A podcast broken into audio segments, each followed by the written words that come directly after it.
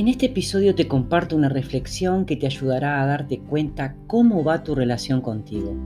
Soy Sandra Blanco, llevo 25 años como terapeuta para el bienestar personal y familiar y te doy la bienvenida a mis podcasts, donde compartiré aportes de gran valor con muchísimas herramientas que te ayudarán de verdad a que materialices esos cambios que tanto quieres para tu vida, para que se rompa de una vez el hechizo de creer que es tan difícil ser feliz Aquí van algunos tips de por dónde empezar a romper con ese hechizo.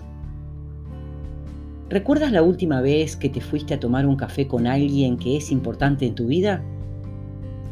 Seguramente marcaste un día y una hora, determinaron un lugar, te arreglaste, fuiste puntual o lo intentaste, y cuando se encontraron se saludaron contentos por el encuentro, se pusieron a charlar con entusiasmo, se contaron las últimas novedades, hubieron risas, o giraron en temas viejos durante mucho tiempo, mucho rato, recordaron, saltaron de un tema a otro, quizás se dio algún llanto, hubo consuelo, palabras de aliento, se dieron ánimo o se felicitaron por algún logro o por algún proyecto en marcha. Lo típico, típico de esos momentos donde se habla mucho, se escucha mucho también y por lo general se escucha con atención. Lo cierto es que quedamos a tomar ese café por miles de motivos, pero en el fondo, si fuera con alguien con quien consideras importante para tu vida, siempre se termina hablando de alguna cuestión que está necesitando una solución o una salida. Y muy habitual de esos encuentros es que nos sentimos seguros de hablar de lo que sea. Y escuchamos los consejos con apertura, recibimos las sugerencias con atención y las agradecemos porque confiamos en quien tenemos delante. O a la inversa, somos nosotros los que damos consejos o sugerencias y ponemos toda la intención de ayudar o de aportar la mejor idea que tengamos para ese amigo o esa amiga que está allí pidiéndonos ayuda.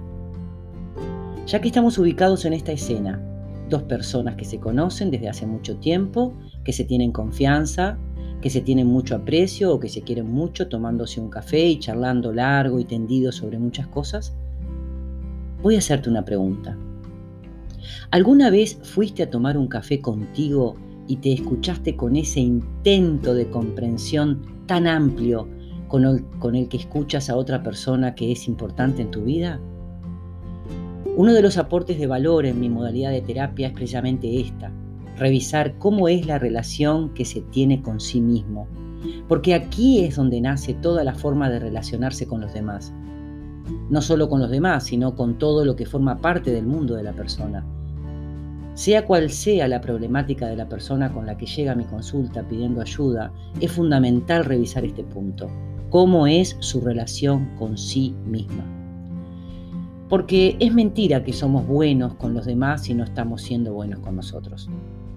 Es mentira que comprendemos a los demás si no nos comprendemos a nosotros. ¿Qué grado de comprensión tienes contigo del 1 al 10? ¿Te escuchas para comprenderte o para castigarte? ¿Te acusas por no estar logrando una solución para ese problema que tienes? Si fuera así, seguramente es por eso que estás con ese enfado o con ese bloqueo. Cuando estamos escuchando a ese amigo o a esa amiga que nos está pidiendo un consejo o una sugerencia porque confía en nuestro criterio y confía además en el amor con el que le estamos hablando, ¿verdad que ponemos todo lo mejor de nosotros para comprenderle? Por lo general, hasta nos cuidamos de no lastimarlo más de lo que le vemos lastimado. Nos cuidamos hasta de las palabras. Tratamos de calmarle con frases como tranquilo, tranquila, seguro que esto tiene una solución y lo vas a encontrar. O le decimos, pero si ya has salido de situaciones peores que esta, ¿quién te dice que no vas a salir de esta también? Son todas frases de ánimo las que le damos a esa persona querida que está necesitando nuestro apoyo y que nosotros estamos totalmente dispuestos a dárselo. ¿Actuamos con esa gran consideración con nosotros mismos? ¿Con ese sentido de cuidado, con esa ternura, con esa búsqueda de palabras que calman, que animan, que animan a poder encontrar una salida favorable? Afortunadamente en estos últimos tiempos son cada vez más las personas que han tomado conciencia del gran valor que ejerce sobre el bienestar el automiramiento, la autoobservación, lo que también llamamos introspección. Esa tarea de mirar hacia adentro para ir corrigiéndonos y mejorando nuestra vida. Pero si hay algo muy habitual en esta tarea de introspección es caer en el error de hacerlo desde el verdugo, o, para ser menos drástica, caer en el error de olvidarnos de la ternura que necesitamos tener con nosotros mismos en los momentos de mayor confusión o de duda. Lo veo todos los días en mi consulta. Personas que llegan súper enfadadas con sí mismas, pero que no se dan cuenta porque el enfado se encuentra camuflado tras la angustia o el desánimo o cualquier otra emoción eh, de malestar que le produce el bloqueo. ¿Qué pasa cuando estamos súper enfadados con alguien? ¿Verdad que no queremos ni verle, no nos interesa escucharle y menos hablarle? Es más, lo que se suele decir, cuanto más lejos, mejor. En la mayoría de los casos, las repercusiones del enfado aumenta enfado, inclusive lo que aumenta es em, todas esas cantidades de reacciones que nada tienen que ver con el amor. Pues exactamente sucede lo mismo cuando estamos enfadados con nosotros. Y aquí entra la pregunta, ¿cómo voy a tratarme con ternura si no me quisiera ni ver en esos momentos?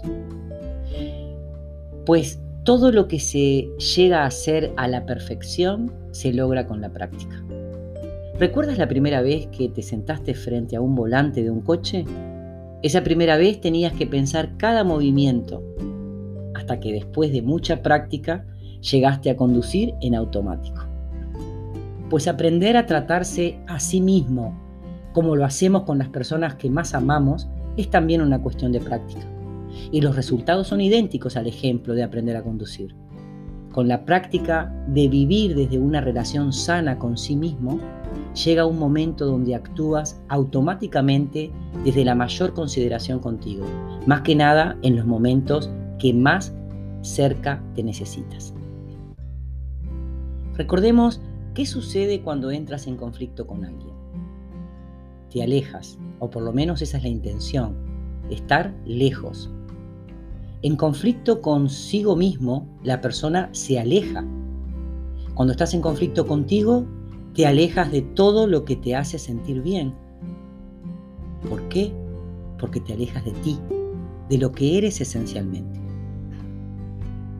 De hecho, una de las primeras cosas que hace una persona cuando se aleja de sí misma es dejar de hacer todo aquello que le gusta hacer.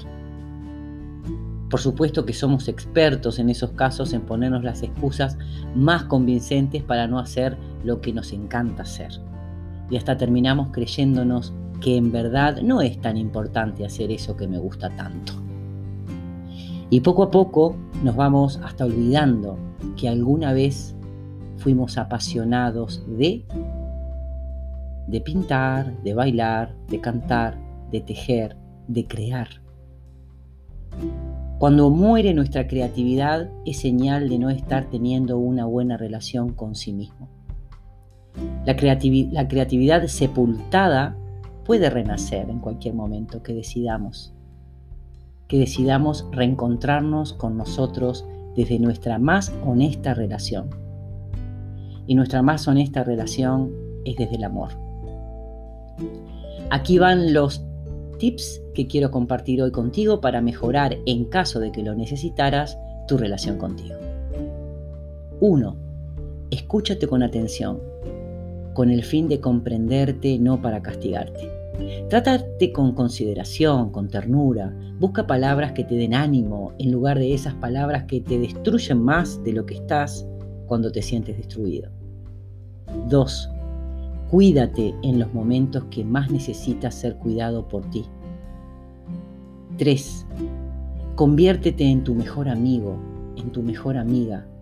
Sé contigo como lo eres con esa amiga o con ese amigo que busca tus mejores palabras para darle ánimo. 4. Revisa si tienes tu creatividad activada o si aún la tienes en modo avión. Soy Sandra Blanco me despido por hoy deseándote que tengas tus mejores respuestas.